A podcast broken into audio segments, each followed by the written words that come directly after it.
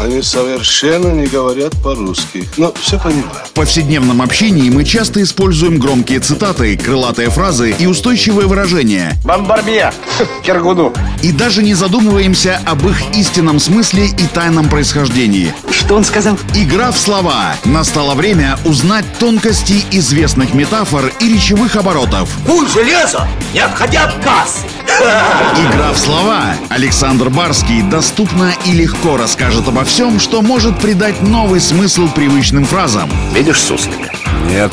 И я не вижу, а он есть. Игра в слова. Сегодня разберемся, как в нашем языке появился фразеологизм «показать, где раки зимуют». Согласно словарям, выражение «показать, где раки зимуют» означает проучить кого-либо, подвергнуть тяжелым испытаниям в наказание за совершенный проступок. В общем, так выражают нешуточную угрозу. И этот речевой оборот, как предполагают многие, основан на реальных событиях. Игра в слова. Раньше, во времена крепостного права, многие помещики уезжали на зиму из своих загородных имений в города. И почему-то именно зимой боярам и прочей знати во время званых обедов особенно хотелось отведать деликатесов – раков. Тем более, что некоторые придворные гурманы утверждали, что раки по-настоящему вкусны только в те месяцы, в названиях которых есть буква «Р», то есть начиная с сентября по апрель. Но это больше выдумка самих гурманов, уверяю вас. И тем не менее, именно в это время раков ловить было труднее всего.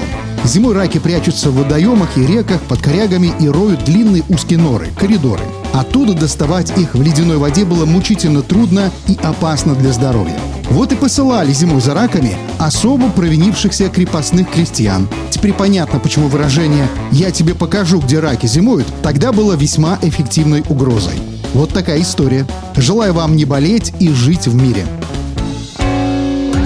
Игра в слова! Александр Барский доступно и легко расскажет обо всем, что может придать новый смысл привычным фразам. Равицапа — это то, без чего пепелац может только так летать. Игра в слова.